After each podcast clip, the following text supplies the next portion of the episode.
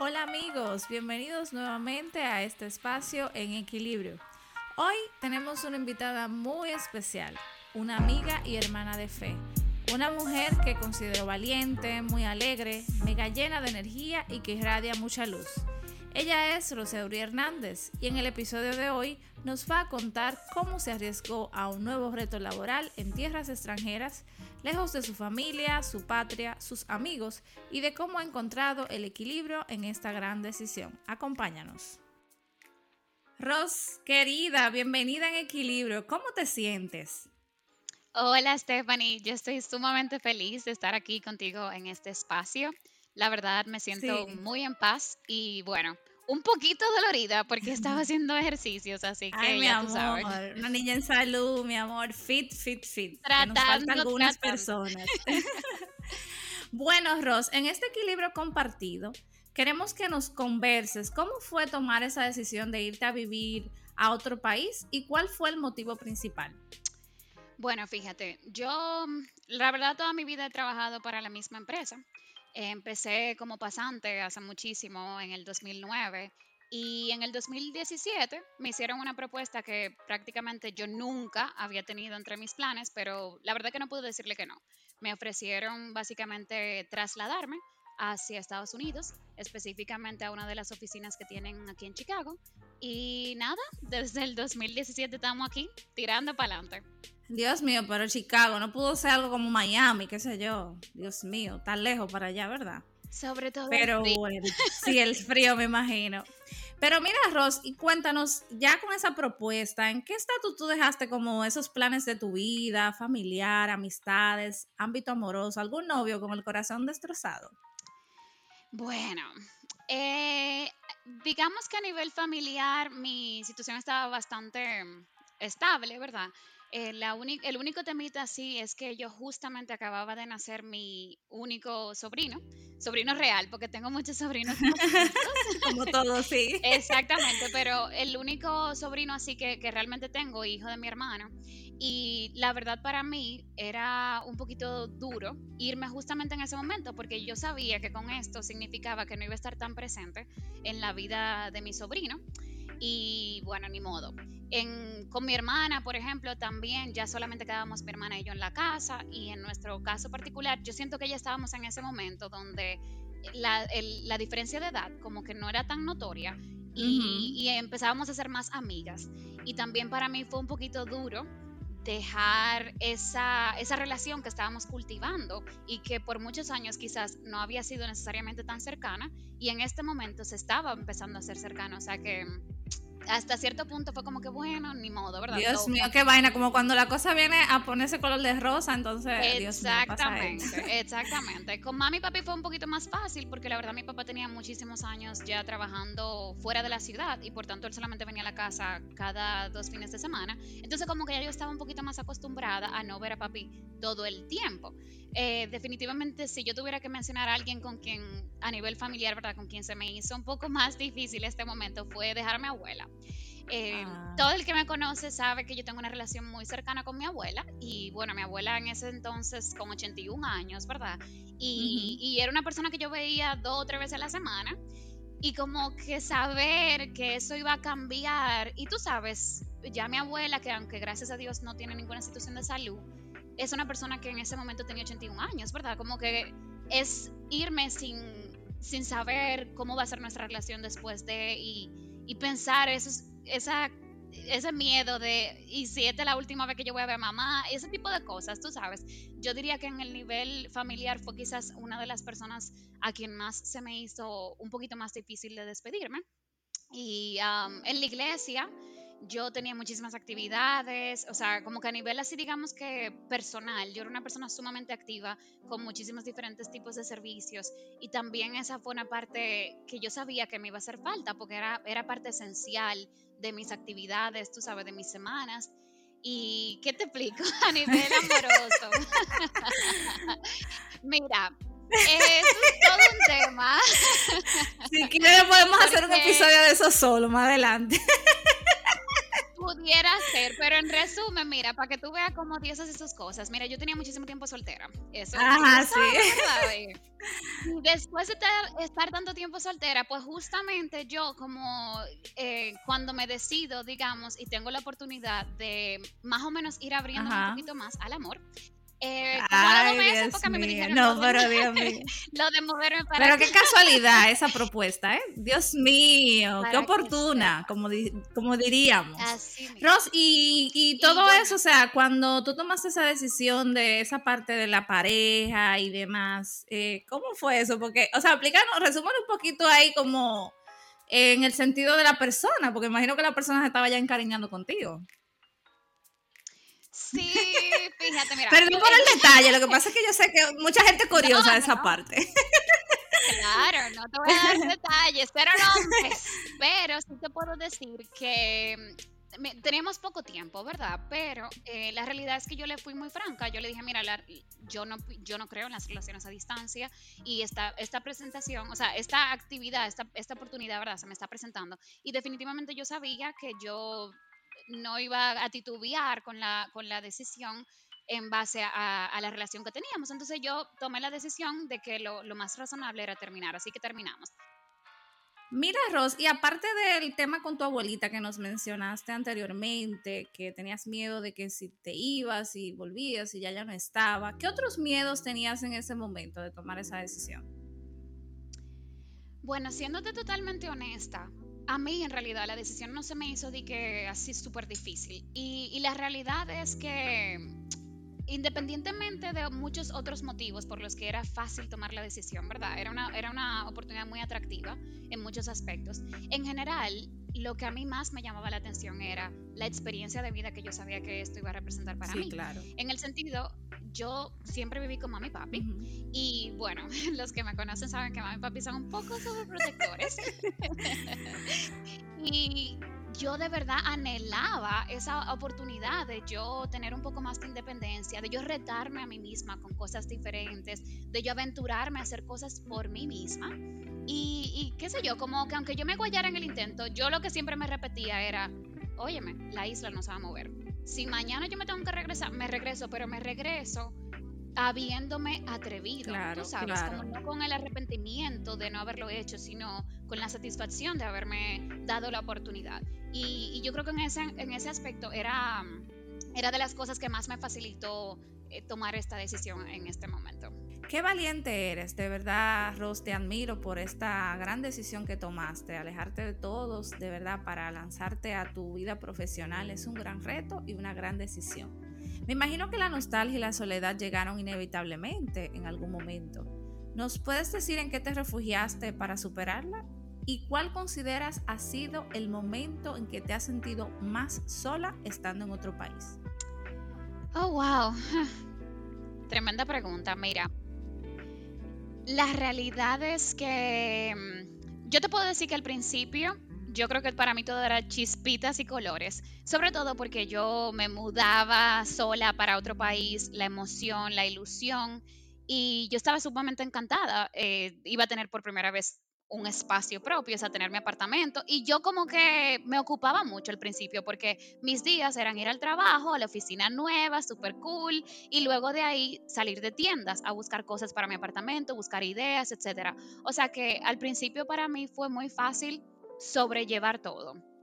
Eh, yo pienso que, que, uno de los momentos así, de, donde más yo sentí así de verdad el golpe de estar aquí, fue, mm, yo vine para acá en agosto y cuando yo vine en agosto, yo siempre le decía a mi familia, bueno, pues, y a todo el mundo, ¿verdad? Todos mis seres queridos que dejé allá, nos vemos en diciembre, porque yo sabía que seguro, seguro, yo volvía para Navidad. Y, eso como que me, me, mantenía hasta cierto punto con ánimos porque tenía la promesa de algo más. Sin embargo, cuando yo regresé de ese diciembre, que llegué aquí un día 2 de enero, fue la primera vez que a mí de verdad me pegó. Yo llegué a mi apartamento solo y triste y con mucho frío aquí en Chicago. Y de verdad que, que fue como mi primer golpe con la realidad. Ya yo estaba en un punto donde todo era estable y normal, ya yo no tenía que estar de tiendas para buscar cosas para mi apartamento y por tanto esa normalidad definitivamente a mí me pegó me pegó y, tuve personas claves, porque yo pienso que a lo largo, a lo largo de toda mi, mi vida en general, yo creo que Dios siempre ha estado presente en diferentes formas, colores y sabores. Y yo pienso que una de las formas en las que Él siempre ha actuado es haciéndome sentir su presencia, muchas veces a través de personas físicas. Y, al principio de yo venir para acá, yo tuve mm, ciertas personas muy importantes que se hicieron parte de mi día a día y que me apoyaron muchísimo en, este cambio de vida, ¿verdad? Mm, y creo que fueron personas que cumplieron con un propósito específico y que no necesariamente hoy siguen presentes en mi vida, pero que estuvieron en, ese punto y fueron importantísimas para, para yo avanzar en ese proceso y no sentirme tan sola. Yo, yo creo firmemente que Dios tiene propósitos para cada gente en la vida del otro.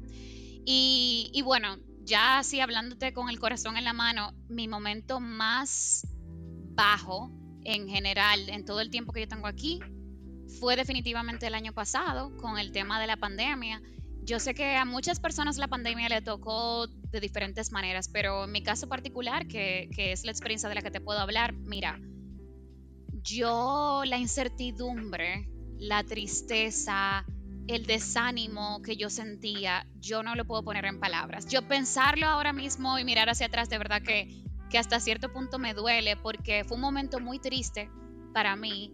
Imagínate, yo soy una persona muy familiar, muy social y de repente a mí me tocó empezar a trabajar desde mi casa en un apartamento solo. Yo vivo sola. O sea, mucha gente vivió la, pandemia, quizás, aunque sea trancado, pero trancado en familia. Yo estaba sola todo el día aquí y sin esperanza de poder ver a mi familia, sin saber qué iba a pasar con ellos, sin saber si los iba a poder volver a ver nunca, tú sabes, eh, no, sin poder viajar, sin que ellos pudieran venir aquí tampoco. A mí me, me pegó muchísimo. Fue un momento de mucha soledad donde definitivamente Dios lo volvió a hacer.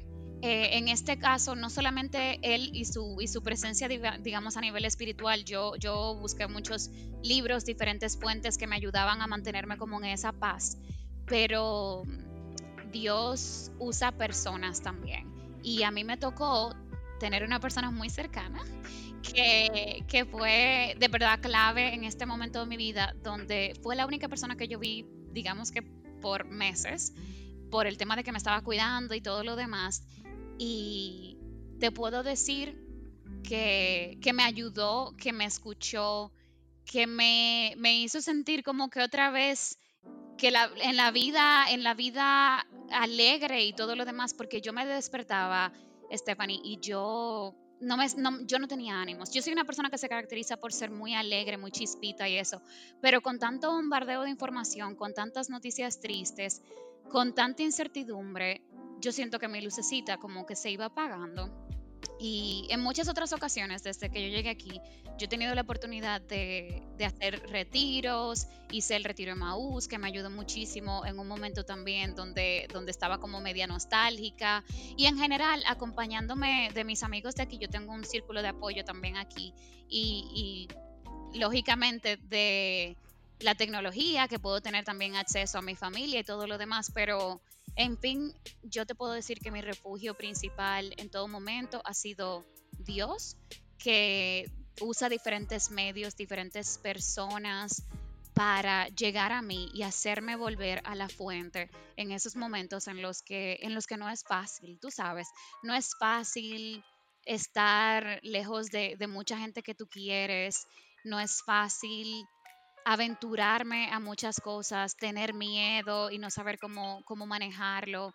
En fin, yo pienso que, que en resumen, porque pudiera hablarte muchísimo tiempo de, diferentes experiencias a lo largo de mi estadía en este país, pero creo que en general ha sido contar con, con el apoyo de Dios de diferentes formas. Yo creo que las oraciones de mami y de mi abuela llegan de verdad llegan, tienen poder, o sea, obviamente lloro también, pero hay gente como VIP y yo definitivamente me siento muy bendecida y eternamente agradecida con Dios porque Él nunca me ha dejado sola, aún en esos momentos donde, donde los ánimos no me dan, donde, donde ya yo no sé qué hacer, donde me falta como, como esa energía que me caracteriza y Él siempre se ha encargado de devolvérmela, ya sea a través de Él mismo o de ángeles, personas terrenales que Él pone en mi camino, que son, y, creo que siempre serán muchas de las razones para, para yo estar agradecida con Él y con su, con su forma de actuar en mí. Amén, qué bella Rose, de verdad. Eh, yo creo que Dios es como el refugio por excelencia de nuestra soledad, de nuestros momentos de tristeza, que ojalá todo el mundo pudiera encontrarlo. Y aparte de Dios, así, eh, obviamente, el, por, sumo por excelencia, ¿verdad? Que te ha ayudado a encontrar el equilibrio eh, en esta nueva etapa. ¿Qué otras cosas te han ayudado a encontrarlo? Ya sea en el ámbito laboral, familiar, salud, sentimental. Fíjate, yo la verdad es que el equilibrio lo he logrado literal, con intención. O sea, yo pienso que las cosas no caen así de que del cielo, ¿verdad? Hay que moverse. Y, sí, exacto. Te aseguro que llegar a un país con otro idioma, otra cultura, es, es un reto en sí mismo, ¿verdad? Yo siempre me río porque uno cree que uno sabe inglés hasta que uno llega aquí. Exacto. no, no, no es lo mismo. No, mi amor, nunca lo mismo. Entonces, la verdad es que hasta eso es un reto, porque cuando llega una gente aquí te habla con un acento que tú no estás acostumbrada, mi amor, y a mí se me frisa la computadora de traducción, ya yo no sé para dónde ir, créeme que se aprieta la cosa, pero te digo que con intención, porque yo he buscado las cosas que, yo sé que, me traen al equilibrio, ¿verdad? O sea, ocuparme, darme prioridad, sacar a pasear mi niña interna. Eso es algo que yo lo practico demasiado a veces. Yo digo que más que sacar la niña interna, yo, casi que la tengo que, que, trancar muchas veces.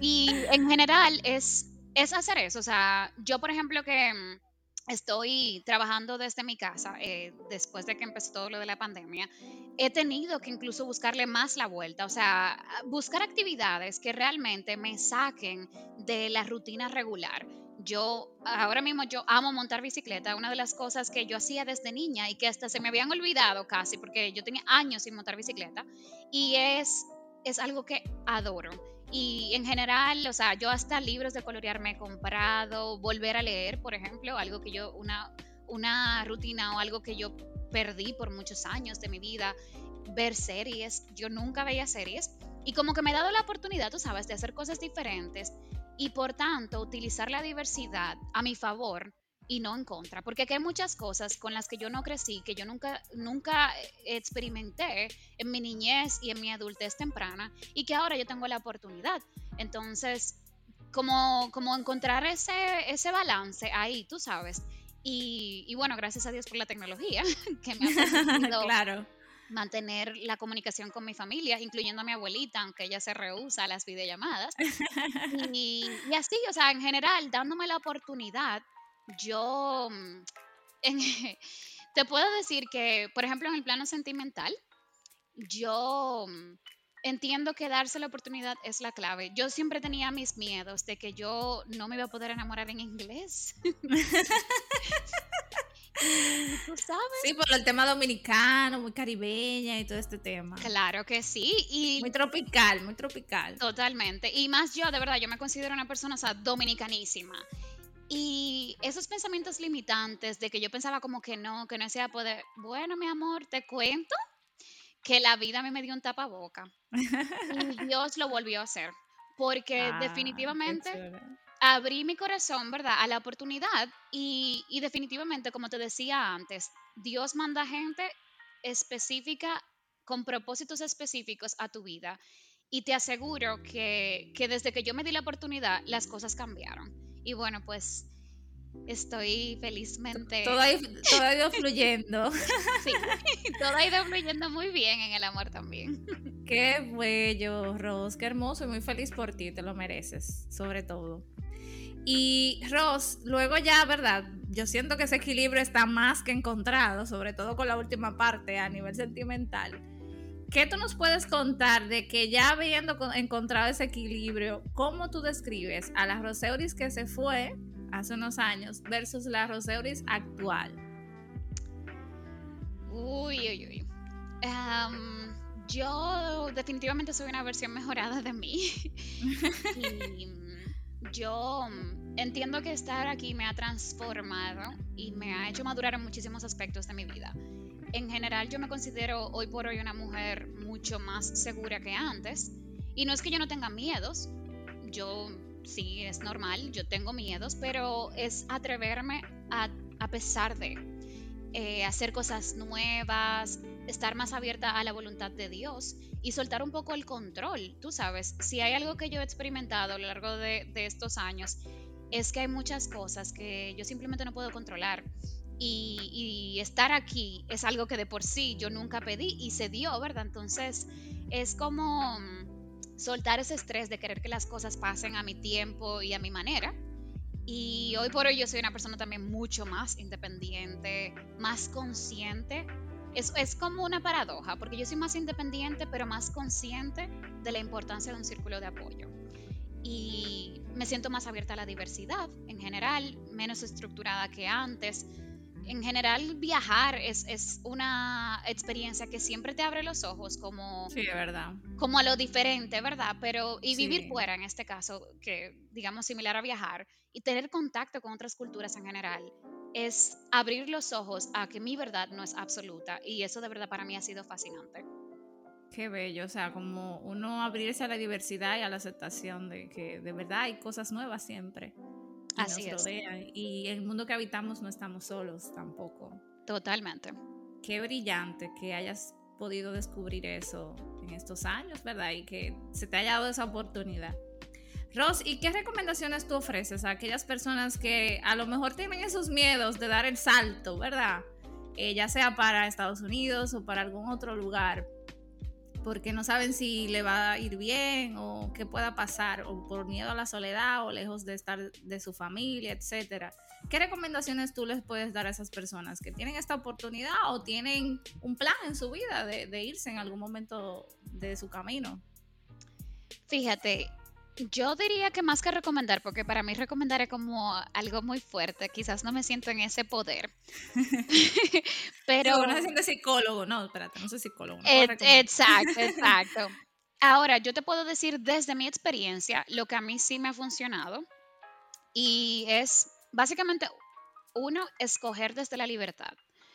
Eh, como adultos responsables de nuestro destino, ¿verdad? Es imprescindible que nuestras decisiones estén basadas en esa libertad de ser, en realmente seguir lo que, lo que tú, la línea de lo que tú quieres y no necesariamente bajo presiones sociales, incluyendo la familia, y no hacerlo tampoco por compromiso, sino porque genuinamente es lo que tú quieres, porque cuando tú actúas en base a lo que tú quieres, equivocarse no, no, no da lugar. Eh, otra de las cosas que a mí me ha funcionado mucho es ocuparme. La queja en general nos pone en una situación donde somos víctimas todo el tiempo y victimizarse no lleva parte. Y yo pienso que para salir de una condición donde no nos sentimos cómodos, ¿verdad? Y que queremos cambiar, es imprescindible accionar, movernos, hay ciertas oportunidades en la vida que son únicas o quizás ciertos deseos muy escondidos en nuestro corazón que no nos atrevemos por miedo, pero el miedo siempre va a estar, de verdad, o sea, yo, yo no conozco a nadie que, que nunca haya sentido miedo. Ahora, lo que no es normal es quedarnos ahí y quedarnos todo el tiempo varados en la misma situación por miedo, porque la vida se trata justamente de eso, de vivir, y vivir significa exponerse en todo el sentido de la palabra. Otra de las cosas es el círculo de apoyo y la importancia que tiene.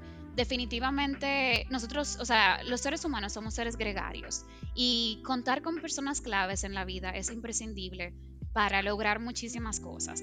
Y creo que a lo largo de, de toda esta conversación ha salido varias veces y es que Dios siempre pone personas claves en tu vida y sabiendo que no todas van a ser para siempre, pero sí, siempre cada una de esas personas tiene un propósito específico y es importante aprender a abrazar a esas personas cuando están y, abrazar ese apoyo que recibimos de esas personas y a la misma vez dejar ir cuando toca dejar ir.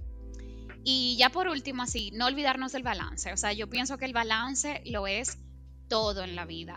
Yo el equilibrio, el equilibrio. Claro, pero es de eso que estamos hablando aquí. Justamente, o sea, el balance lo es todo, definitivamente. Mira, eh, hay que hacer más cosas que nos hagan felices, como, como tratar de complicarnos menos, vivir de una forma donde nuestro niño interno vive todo el tiempo feliz y, sonriente, tú sabes, porque es muy importante tener ese balance entre la salud física, emocional, mental y espiritual para poder vivir en armonía con nosotros mismos. Y sobre todo cuando, cuando se vive solo, esto es imprescindible porque estar solo nos da muchas oportunidades de pensar muchísimas cosas porque no hay tanto ruido, ¿verdad? Y es importante que esos pensamientos vengan desde una salud mental, física, espiritual y emocional saludable, porque si no, se pudiera complicar la cosa, tú sabes, o sea, definitivamente es clave mantener ese, ese balance entre, entre este tipo de, de aspectos en la vida. Wow, de verdad que Roseuris ha sido como el vivo ejemplo de cómo equilibrar tus miedos. El episodio pasado que justamente estrenamos el miércoles anterior. Ros, de verdad muchísimas gracias por tu tiempo, por tus palabras, por tu testimonio sobre todo, que espero que a muchas personas que escuchen este episodio les pueda ayudar y servir a aclarar si tienen algo parecido a esta oportunidad o o algo similar, ya sea al interior del país o fuera, etcétera. Ros, ¿y qué frases final, o frases o frase final nos puedes compartir ya para el cierre de este episodio? Bueno, em, hay, digamos que una frasecita que a mí me gusta mucho y que me la repito mucho también, que es confía en el proceso y deja a Dios ser Dios. Eh, creo que definitivamente eso resume todo. Dios es dueño de nuestros tiempos y, Él nos pone donde toca y nos quita de donde ya no, no pertenecemos. Así que entreganos a Él, que Él sabe cómo hace sus cosas. Amén. Muchas gracias, Ros. Espero también te hayas sentido cómoda y feliz en este miércoles de equilibrio. Hasta el próximo miércoles. Bye.